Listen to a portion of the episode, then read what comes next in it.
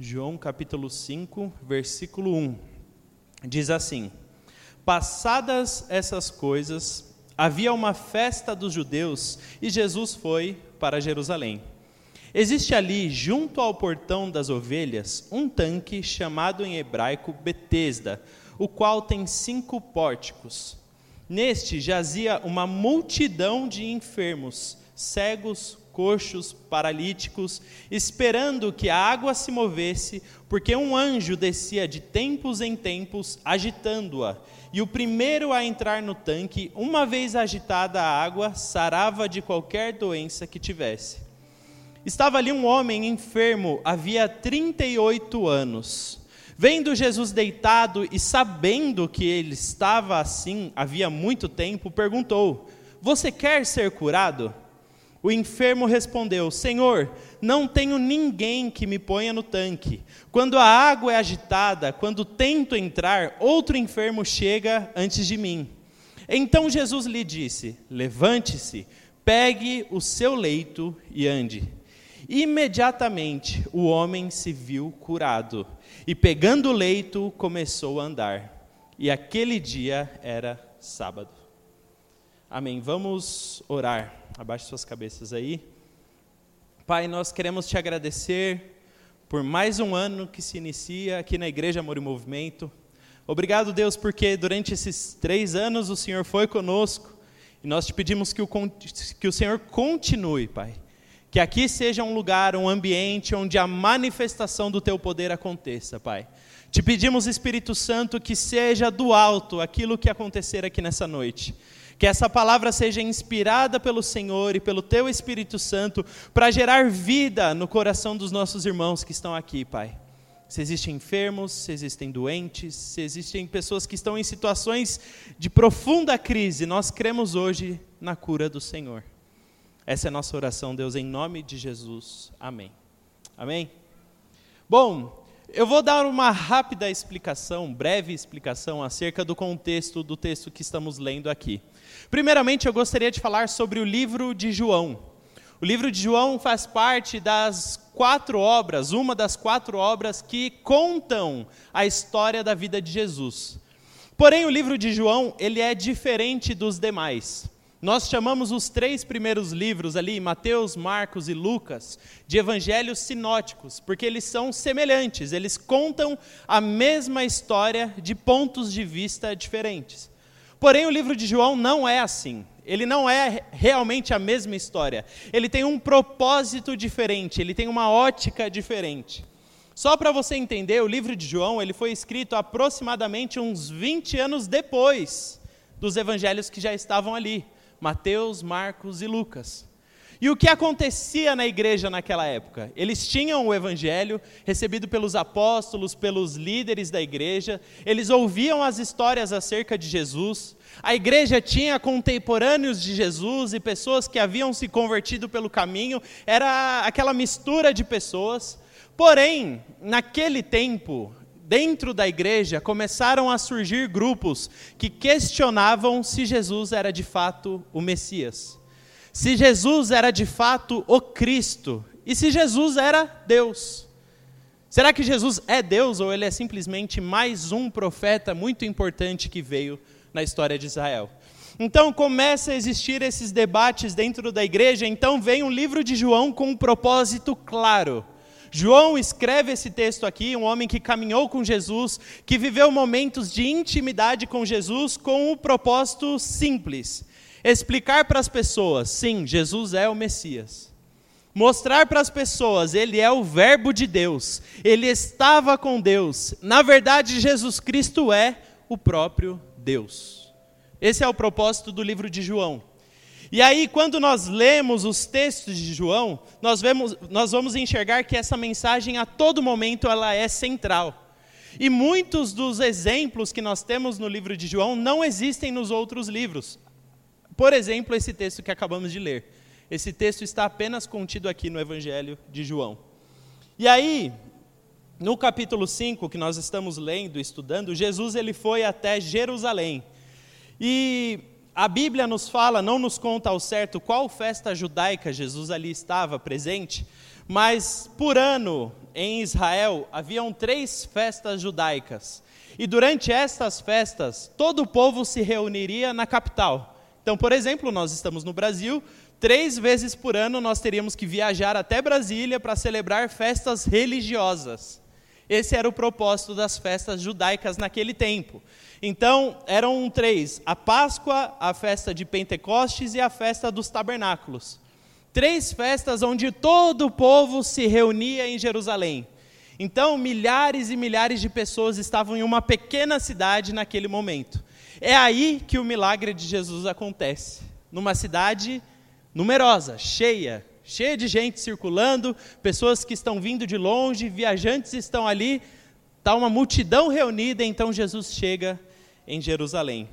E ao lado do templo, bem junto ao templo, se você puder colocar na internet, até hoje as ruínas do tanque de Betesda estão lá. Você pode ver hoje, existem várias pessoas que vão até o tanque. Nós temos esse lugar que era chamado tanque de Betesda, que significa casa de misericórdia. E ali estava esse homem que Jesus teve esse encontro. Bom, com essa breve explicação que nós demos aqui acerca do contexto em que Jesus fez esse milagre, vamos tentar entender pontos importantes do texto em que estamos lendo. Primeiro ponto importante: o ambiente que estamos aqui. Qual é o ambiente em que Jesus realiza esse primeiro milagre? Esse primeiro milagre não, mais um dos seus milagres. É, versículo 2 diz: Existe ali, junto ao portão das ovelhas, um tanque chamado em hebraico Betesda, o qual tem cinco pórticos. Nestes jazia uma multidão de enfermos, cegos, coxos, paralíticos. No versículo 5: Ali estava um homem enfermo havia 38 anos. Então, ali, naquele ambiente de doença, você consegue imaginar um espaço grande onde existem centenas, talvez, de doentes. Você consegue ver essa cena? Pessoas deitadas, cegos, coxos, pessoas que estão ali há anos, só para você entender um paralelo para aquele tempo. Naquela época, quem era doente, aquela pessoa ela não iria trabalhar, ela provavelmente seria pedinte seria um mendigo. Então nós temos ali vários mendigos, muitos que provavelmente não tomavam banho há muito tempo. É uma situação caótica. Aqui nós temos presente um ambiente caótico, um ambiente de enfermidades. Esse é o ambiente que Jesus está presente aqui. E aí, se nós lermos a situação desse homem, esse homem estava doente havia 38 anos. Você consegue imaginar isso? Talvez ele deveria ter aproximadamente uns 50 anos, e há 38 anos ele estava acamado, doente. Provavelmente ele tinha que se rastejar. Provavelmente aquele homem tinha muitas feridas no seu corpo. Naquela época não tinha cadeira de rodas, rampa de acessibilidade, leis dos direitos de pessoas especiais, carro que pudesse transportar pessoas durante viagens, nada disso. Você tinha um homem sozinho, um homem abandonado que precisa se virar e fazer as suas coisas. Você consegue imaginar a situação desse homem, meu querido? É o fundo do poço. É o fundo do poço. E aí, nós vamos ver que muito provavelmente esse homem viveu uma vida de pecado, por conta do texto aqui que nos diz. Em João 5,14, mais tarde, Jesus o encontrou no templo e lhe disse: Você foi curado, não peque mais, para que não aconteça coisa pior.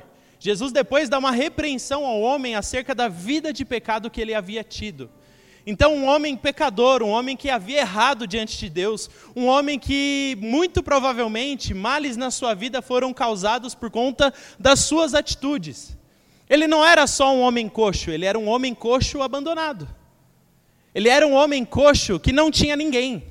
Não tinha amigos, não tinha familiares, não tinha ninguém que pudesse o ajudar. Um homem que talvez por conta do seu comportamento, das suas decisões, das suas atitudes, da sua fala, por conta da maneira como ele lidou com a vida, foi abandonado. E agora ele está sozinho e doente. Triste essa situação. Triste a vida desse homem aqui, que talvez não tenha força nem para tirar a própria vida. Talvez não tenha opção nem a isso. Esse é o momento que Jesus encontra esse homem. Sabe, pessoas se afastaram daquele homem, pessoas o abandonaram, o deixaram aqui.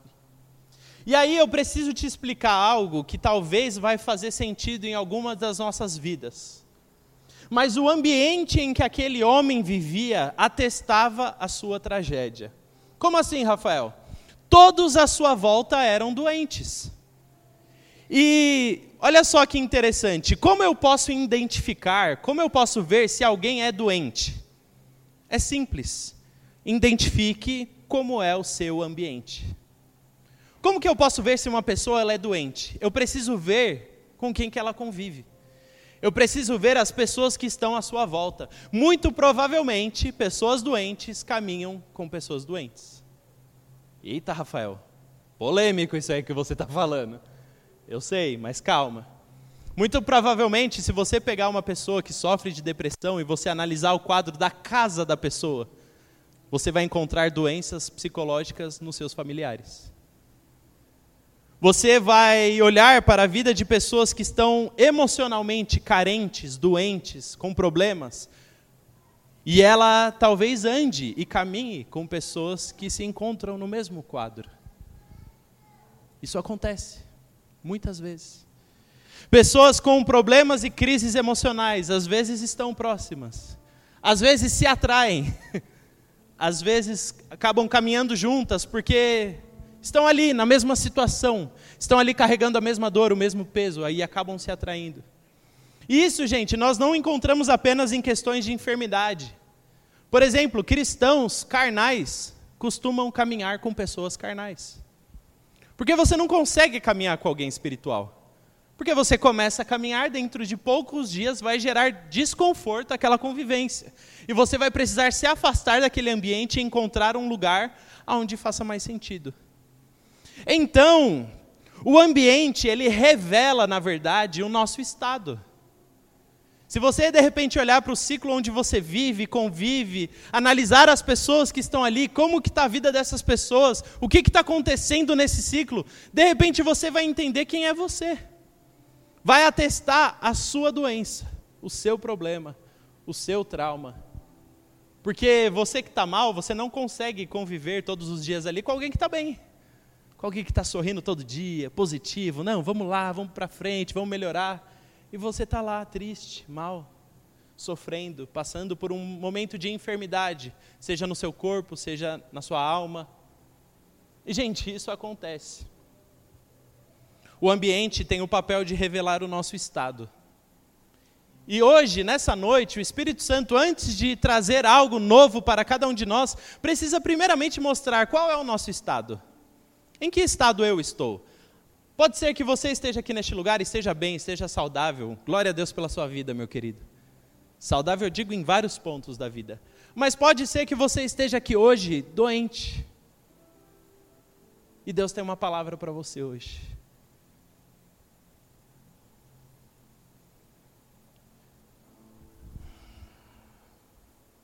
Bom, analisando a vida desse homem que estava nesse estado, vivendo nesse ambiente, passando por essas coisas, nós vemos que quando Jesus chega para ele e pergunta se ele queria ser curado, a resposta desse homem revela muito da sua dor e das suas mágoas.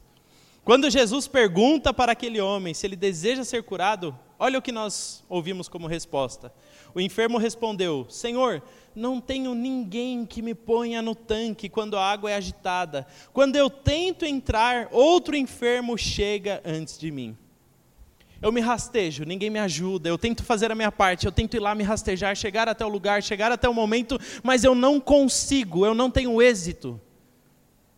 E quantos de nós, às vezes, estamos caminhando por anos com essas dores, de não ter êxito, de não chegar, de buscar soluções, de buscar saídas e não dá certo?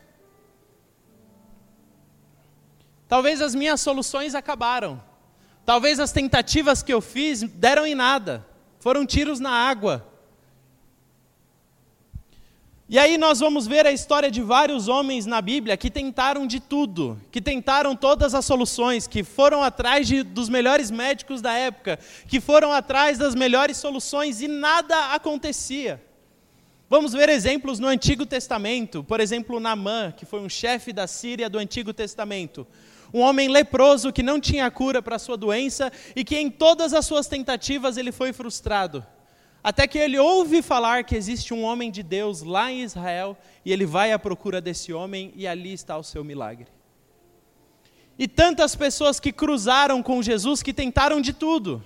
A mulher do fluxo de sangue buscou ajuda, buscou tratamento, buscou solução para sua doença em vários lugares e ela não encontrou.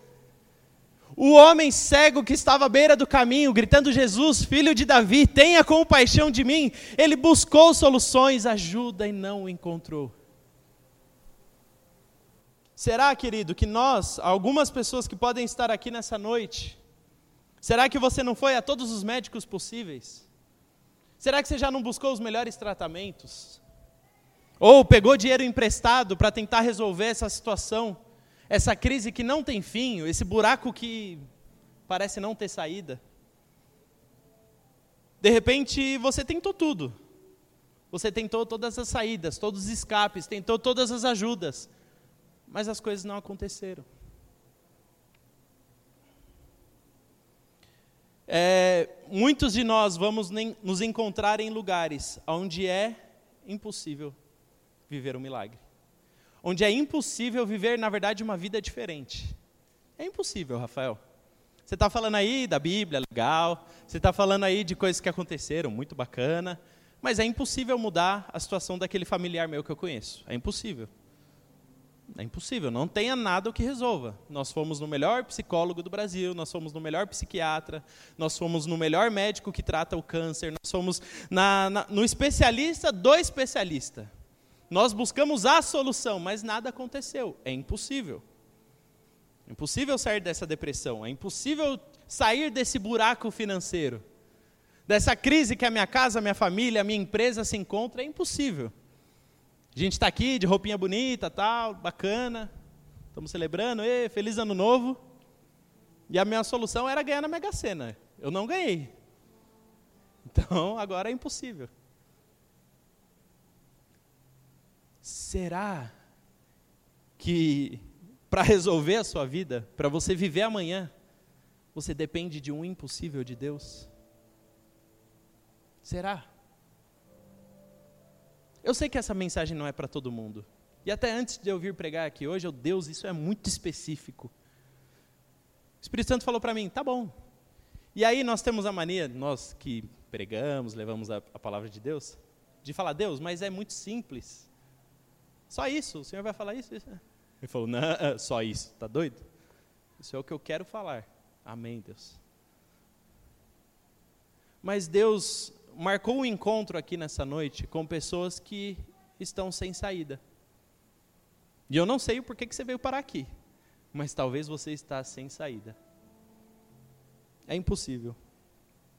E aí, quando eu estava preparando essa mensagem, eu nem sei se eu já contei essa história aqui nessa igreja, mas talvez sim, se você já ouviu, amém, glória a Deus. Mas se você não ouviu, eu senti fortemente o Espírito Santo falando, olha, ministre aquilo que aconteceu na sua casa e na sua família.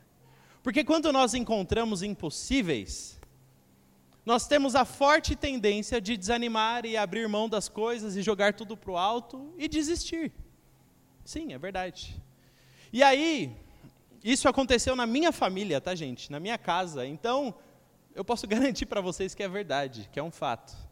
Há aproximadamente 40 anos atrás, eu vou falar 30 e poucos anos atrás, senão a minha irmã vai ficar brava comigo. Porque se eu falar 40 anos, aí vou revelar muito a idade dela, ela vai ficar brava. Mas há 30 e poucos anos atrás, é, meus pais tiveram a primeira filha deles, que foi a minha irmã mais velha, ela se chama Raquel. E aí, quando a minha irmã nasceu, assim que ela nasceu, eu não sei como foi o pré-natal da época, nós estamos falando de 40 anos atrás, então a tecnologia não era como é nos dias de hoje, né? Enfim, os exames, sexagem. Eu sou pai recentemente, então eu manjo, né? Porque eu fui em todos os exames, eu sei como é. Então eu não sei como era o pré-natal da época, mas os meus pais não sabiam, eles descobriram quando ela nasceu. A minha irmã, quando ela sai da barriga da minha mãe e ela nasce, os médicos na hora já chegam para eles e tem uma notícia. Fala, olha, tudo bem, sua filha nasceu, ela está saudável, está tudo certo. Porém, a sua filha nasceu aleijada. A sua filha tem um alejo nas pernas, pernas ela tem uma deformação na, nas suas pernas e ela não vai andar. É, então, nós já estamos te dando agora um encaminhamento para você ir para a ACD. E lá você vai receber a atenção devida, o tratamento devido para sua filha e tal. É, e aí, no mesmo, na mesma semana, minha mãe pegou o encaminhamento e foi com a minha irmã para a ACD. E durante os primeiros dias, os primeiros anos da vida da minha irmã, ela foi tratada na ACD, como uma criança especial. E aí foram anos de dificuldade, porque você imagina, ela precisava usar aparelhos que para a época não eram muito avançados, aparelhos que machucavam ela, difíceis de, de, se, de se mexer e tal, era tudo muito complexo. E meu pai e minha mãe, eles acreditavam muito na cura da vida da minha irmã, muito. E oravam por isso. Meus pais são de igreja a vida inteira, tá? Só para vocês entenderem o contexto. Meu pai era pastor da igreja, afim. E eles buscavam, não, nós cremos que Deus pode curar. Mas, queridos, era impossível.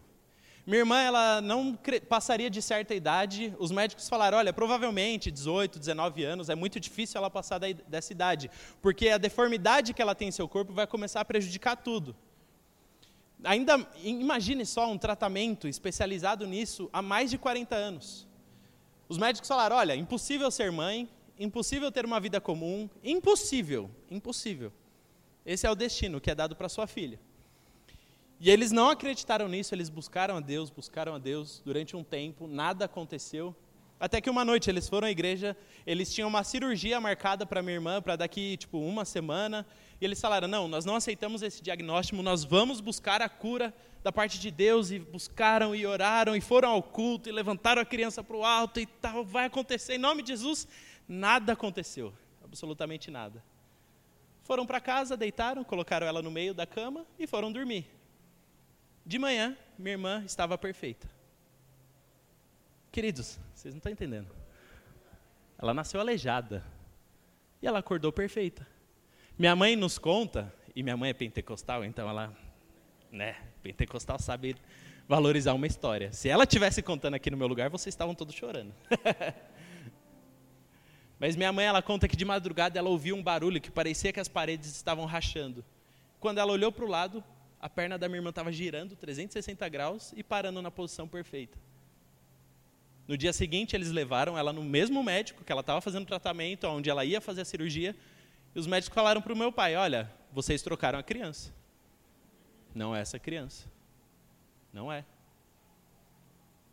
E aí, queridos, tudo aquilo que nós acreditamos, todas as nossas crenças, todos os nossos estudos, tudo aquilo que você pauta a sua vida, tudo isso vai ao chão quando Jesus simplesmente decide falar: Eu vou agir na terra. Se ele decidiu, acabou. Se Jesus decidir fazer algo, acabou. Não, Rafael, mas eu preciso te dar a lista dos remédios que eu tomo. Eu preciso te mostrar os diagnósticos que eu já recebi, querido. eu até acredito neles, porque são humanos, são verdade. Mas existe um Deus Assim como o livro de João tenta explicar e nos mostrar que Jesus Cristo, ele é o próprio Deus, ele é a revelação de Deus, ele é a manifestação de Deus nessa terra. E através do poder do Espírito Santo, nós experimentamos hoje um poder sobrenatural que pode realizar o impossível no meio da adversidade. O impossível. Minha irmã teve três filhos. Ela não deveria ter filhos. Se casou, os meninos crescem. Ela conta para mim que quando aconteceu o milagre, imagine só, passaram-se alguns anos, ela já conseguia andar e tudo mais. Ela ia para a igreja com a minha mãe e a minha mãe contava o testemunho. Minha mãe viajou assim várias igrejas do interior, para vários lugares para contar o testemunho dela. E aí ela ia lá, contava o testemunho da minha irmã, a igreja inteira chorava, aí o pastor mandava a minha irmã subir no palco e fazer ela ficar correndo de um lado para o outro. Aí quase que eu liguei para ela hoje, ô oh, Raquel, vem cá correr aqui na igreja, por favor. O pessoal vê que você consegue. Mas, queridos, Deus faz. Três filhos, uma vida perfeita, uma vida normal. Que aconteceram porque Deus se manifestou. E será que você não se esqueceu que Deus pode se manifestar? Será que a vida, os problemas, tudo, tudo foi te sufocando há tanto tempo que você se esqueceu? Será que Deus ainda pode fazer alguma coisa? Querido, eu vim aqui nessa noite falar para você: sim, Ele pode. Ele pode fazer alguma coisa. E se ele decidir fazer, querido, não existe nada nessa terra que possa parar o seu agir, porque ele é Deus, ele é o Messias, ele é todo-poderoso, ele é o eu sou. Toda a glória, toda a honra e toda a majestade pertence a ele. E se ele decidir fazer, nada para. Nada para o seu Deus. Nada para o Jesus Cristo a quem nós servimos, nada para. Rafael, mas é um câncer. Não, não para mas é uma dívida impagável. Ixi, ah, dinheiro, dinheiro, sério? Tão pequenininho? Não para. No lugar onde acabaram as esperanças, aonde existe só uma solução, se ela for Jesus, ela está no lugar certo. Se a sua esperança nessa noite for Jesus, eu te garanto, a sua esperança está no lugar certo. A nossa esperança está no lugar certo. O milagre ele só pode vir dele, querido. E aí quando nós estudamos o evangelho de João, nós vamos ver que Jesus ele é poderoso para fazer. Então, qual seja a nossa adversidade nessa noite, eu preciso te explicar algo. Ele tem poder suficiente para fazer. No Evangelho de João, nós vamos ler e estudar que ele era o Verbo de Deus, e o Verbo estava com Deus, e era Deus, e por meio dele, tudo que foi criado foi feito. Isso significa que o poder para criar o universo está nele. Jesus é poderoso para criar um universo. Será que ele não é poderoso para a sua diversidade? Outra coisa diz que num casamento, lá nas bodas de Caná da Galileia, Jesus ele transforma água em vinho. Por quê? Porque ele é poderoso. Porque ele viu aquele casal ali e falou: hum, não vai faltar vinho nessa festa, não, porque eu estou aqui. Quando ele vê uma multidão faminta no deserto, ele multiplica pães e peixes. Por quê? Porque ele é poderoso. Quando ele anda sobre as águas, ele faz por quê? Porque ele é poderoso. Quando ele cura um cego de nascença, quando ele o encontra ali na beira do caminho, como ele pode fazer isso? Porque ele é poderoso. Primeira coisa que eu queria te falar hoje: o seu Deus é poderoso. Jesus Cristo é poderoso. Ele é. O poder necessário para mudar a sua vida ele tem. O poder necessário para mudar esse quadro aí que parece impossível, ele tem. Ele tem. Na verdade está fácil para ele. Outra coisa boa é que Jesus é um Deus amoroso. Tudo o que ele faz, todas as obras que ele realiza, são provas do seu amor. Jesus te ama, meu querido. Jesus te ama. Sabe, Jesus quando ele chega ali e ele encontra Nicodemos, todas essas histórias que eu estou contando está no livro de João. E ele encontra Nicodemos, ele ama Nicodemos, aquele fariseu que está perdido nas suas crenças e tudo mais, e ele ama aquele homem. Mesmo aquele homem não tendo o seguido, Jesus o amou. Jesus o amou. Jesus não ama só quem concorda com ele, só quem segue a ele. Não, ele ama todo mundo. Ele é apaixonado por você, meu querido. Jesus amou aquele casal que não tinha mais vinho no seu casamento. O que levou Jesus a se manifestar foi o seu amor. Jesus amou aquela mulher samaritana que estava ali na boca do, do, tanque e estava ali sozinha, abandonada por pessoas, num horário onde ninguém queria estar lá, ninguém queria estar com ela, ninguém queria ser visto próximo a ela, mas Jesus amou aquela mulher. Jesus amou. Jesus amou a multidão faminta no deserto, Jesus amou a mulher adúltera que foi jogada diante dele pelos fariseus. Jesus escolheu amar, Jesus escolheu te amar. Jesus escolheu e Ele te ama. E existem dúvidas frequentes em nosso coração a respeito do amor de Jesus. E uma outra novidade acerca do amor de Jesus, que Ele não só te ama, o amor dele é gracioso, é bondoso. Te dá algo que você não merece. O homem paralítico que estava ali, que nós vemos nesse texto, provavelmente não merecia o milagre de Jesus. Porque ele era o quê? Um homem pecador. É fácil Jesus vir e curar uma pessoa boa. Uma pessoa que por um acidente da vida, uma atrocidade aconteceu e ela está naquela situação. Que nos inspira compaixão. Será que aquele homem, se nós conhecêssemos a vida dele, será que ele nos inspiraria compaixão? Porque é fácil amar a pessoa boa. É fácil amar a pessoa do bem, olha lá, a pessoa do bem e tal. Todo mundo ama. Se aquele homem na, na sua vida passada tivesse feito coisas absurdas, tivesse matado pessoas, tivesse cometido crimes terríveis, eu não sei, tá? Eu não estou falando acerca disso. Mas é fácil amar quem aos nossos olhos merece. Jesus ele ama quem não merece. Jesus me ama. Jesus te ama. E eu não sei você, mas eu não mereço. Eu não mereço esse amor. Eu não mereço ser amado por Jesus. E talvez você também não mereça.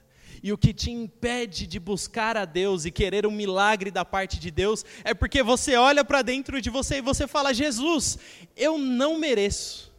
Jesus é isso, eu entendo o que o Senhor pode fazer, eu entendo que o Senhor é um Deus poderoso, eu entendo tudo isso que está escrito na Bíblia, ó oh, Deus, maravilha, mas tem um ponto crucial, eu não mereço.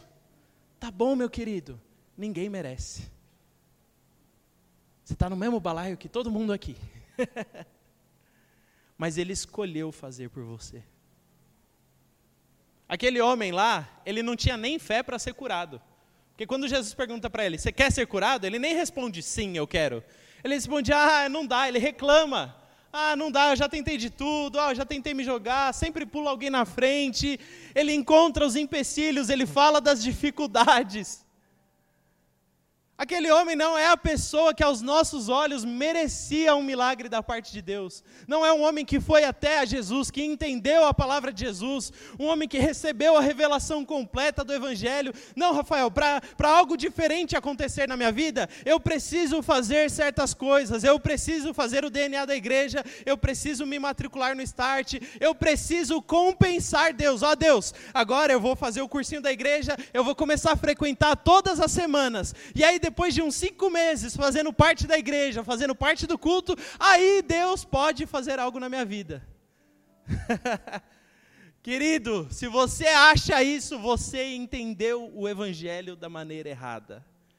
Quando Jesus estava na cruz, ele estava do lado de um homem pecador, quando aquele homem reconhece que ele é Jesus Cristo, Jesus já vira para ele com olhos de amor, com olhos de graça e fala: Hoje mesmo nós estaremos juntos no paraíso. Sabe o que, que a Bíblia me mostra com isso? Que o amor de Jesus independe das nossas atitudes, independe do nosso passado, ele tem poder para transformar a nossa vida, independentemente dos seus méritos, porque ele pode, porque ele ama, porque ele quer fazer, porque ele é apaixonado por você e porque ele quer se manifestar na sua vida. Ninguém aqui merece, mas Ele escolhe. Ele escolhe nos amar, Ele escolhe fazer uma obra na nossa vida. Ele escolhe realizar um milagre. Ele escolhe. Porque Ele nos ama, querido. É claro que existem depois aspectos da nossa vida cristã que nós só receberemos com obediência, com o tempo, com uma vida de santidade? Eu sei. Mas o milagre de Deus independe daquilo que eu posso fazer. O milagre de Deus acontece porque Ele é bom, e ponto. O milagre de Deus não acontece pelo aquilo que eu faço, por aquilo que eu posso oferecer. O milagre de Deus não é nós nos reunirmos aqui hoje e eu falar, ó, eu vou fazer um corredor aqui e você vai passar pelo corredor e aí quando você sair do corredor, você vai receber o seu milagre. Querido, se você já ouviu esse tipo de coisa, é absurdo. Porque nenhum corredor pode te dar um milagre. Porque nenhum óleo, uma farinha, um sal, um azeite, um creme, eu não sei o que. Nada disso tem poder para realizar um milagre na sua vida. Mas Jesus tem. E eu tenho uma outra boa notícia para você. Jesus está aqui hoje. E a palavra nos garante isso. A palavra de Deus diz que aonde estiver dois ou três reunidos em meu nome, ali eu vou estar no meio deles. Jesus está aqui hoje. Jesus está pronto para realizar um milagre na sua vida. O poder de Deus sobrenatural acontecerá nessa noite. E eu não sei de que forma, eu não sei de que maneira, eu não sei em que área, eu não sei de que jeito, mas eu creio muito no Espírito Santo e no poder dele, que o milagre de Deus vai acontecer.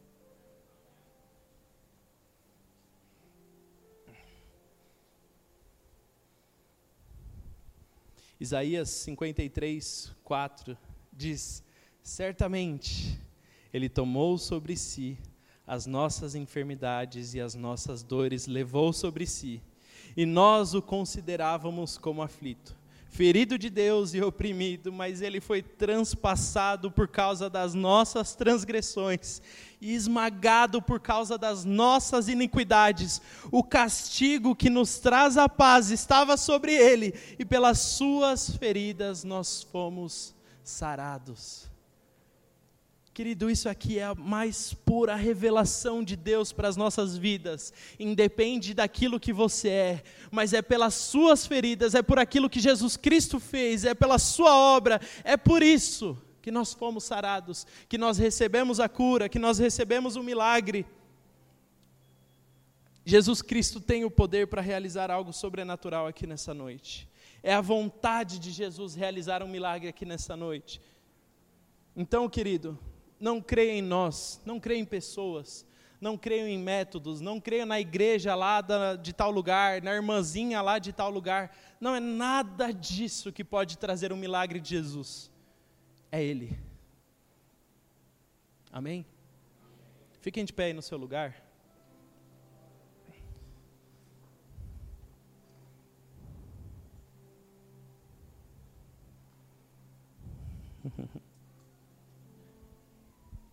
Feche seus olhos. Eu não vou chamar ninguém para vir aqui à frente. Eu não vou pedir para ninguém levantar a mão. Para você realmente entender que não foi ninguém que te deu isso aí.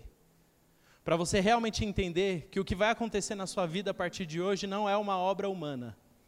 Independe das nossas ações, mas depende do Espírito Santo que está aí com você agora, que está falando no seu coração agora, que está te mostrando agora qual é o seu impossível que está mostrando para você agora quais são os impossíveis que você se encontra, quais são as crises sem saída que você se encontra. E o Espírito Santo te fala hoje: hoje é o dia do seu milagre. Que bom que você veio para a casa de Deus. Que bom que você entrou aqui, porque hoje eu quero te curar. Hoje eu quero te curar. Tem coisa aí que o Espírito Santo vai resolver hoje que você carrega há 30 anos. Ele vai resolver hoje. Como aquele homem que estava ali há 38 anos e um encontro com Jesus fez com que tudo fosse diferente. Então, assim como estamos, nós vamos orar, porque nós cremos no poder de Deus. Espírito Santo de Deus, a Ti nós clamamos neste lugar, Pai. Deus, nós Queremos que seja dessa forma, Deus, para ver que não depende de nada do que estamos fazendo, que é o Senhor. Jesus, nós te pedimos a tua intervenção na vida dos meus queridos aqui nessa noite. Nós te pedimos, Deus, a tua intervenção, Pai. Nós te pedimos a tua manifestação. Nós te pedimos o teu agir, Pai. Espírito Santo, haja na vida dos nossos irmãos aqui. Haja, Senhor. Deus, existem pessoas que estão aqui doentes, com quadros clínicos graves e sérios, que já, já, já, estão, já estão num ponto onde é impossível. Espírito Santo, nós declaramos a cura do Senhor sobre essas enfermidades. Nós declaramos a cura sobrenatural do Senhor sobre essas doenças. A tua palavra diz que o castigo que nos traz a paz estava sobre ti, e sobre as suas pisaduras nós fomos curados. Então eu declaro a cura do Senhor neste lugar. Pessoas que estão aqui com traumas, carregando feridas e mágoas do seu passado, de um pai que abandonou, de um filho que o tratou mal, de algo que aconteceu no passado, nós, Deus, declaramos cura emocional sobre a vida dos nossos irmãos aqui. Toda depressão, toda ansiedade, todo trauma, nós declaramos que a saúde do Senhor venha sobre mentes e corações aqui, Pai, onde não precisemos mais depender de situações externas para alegria e felicidade, mas onde a nossa alegria e felicidade vai vir do Senhor, Pai. Que toda tristeza vá embora, Deus, em nome de Jesus. Que toda amargura vá embora, Deus, em nome de Jesus. Que toda ansiedade descontrolada vá embora, Deus, em nome de Jesus. e a saúde do Senhor, e a saúde do Espírito Santo tome conta dos meus irmãos aqui. E Espírito Santo, nós declaramos a cura do Senhor sobre os nossos familiares, sobre aqueles que estão conosco. Nós declaramos cura, nós declaramos restauração, nós declaramos o milagre, o agir do Senhor em nossas casas, em nome de Jesus, porque o Senhor é poderoso para fazer, Deus, em nome de Jesus. Em nome de Jesus, Pai, em nome de Jesus. Em nome de Jesus. Você que está aqui agora e está pensando em algum amigo, parente, ore por ele agora. Fale, Espírito Santo, atinge a vida desse amigo meu agora. Resgata, resgata das drogas, resgata, Senhor. Resgata desse trauma, resgata, Senhor. Tira dessa cama, tira dessa situação aonde ele está agora. Nós declaramos a saúde do Senhor. Nós declaramos o milagre do Senhor. Pelo poder do Espírito Santo, nós declaramos: seja curado em nome de Jesus. Em nome de Jesus.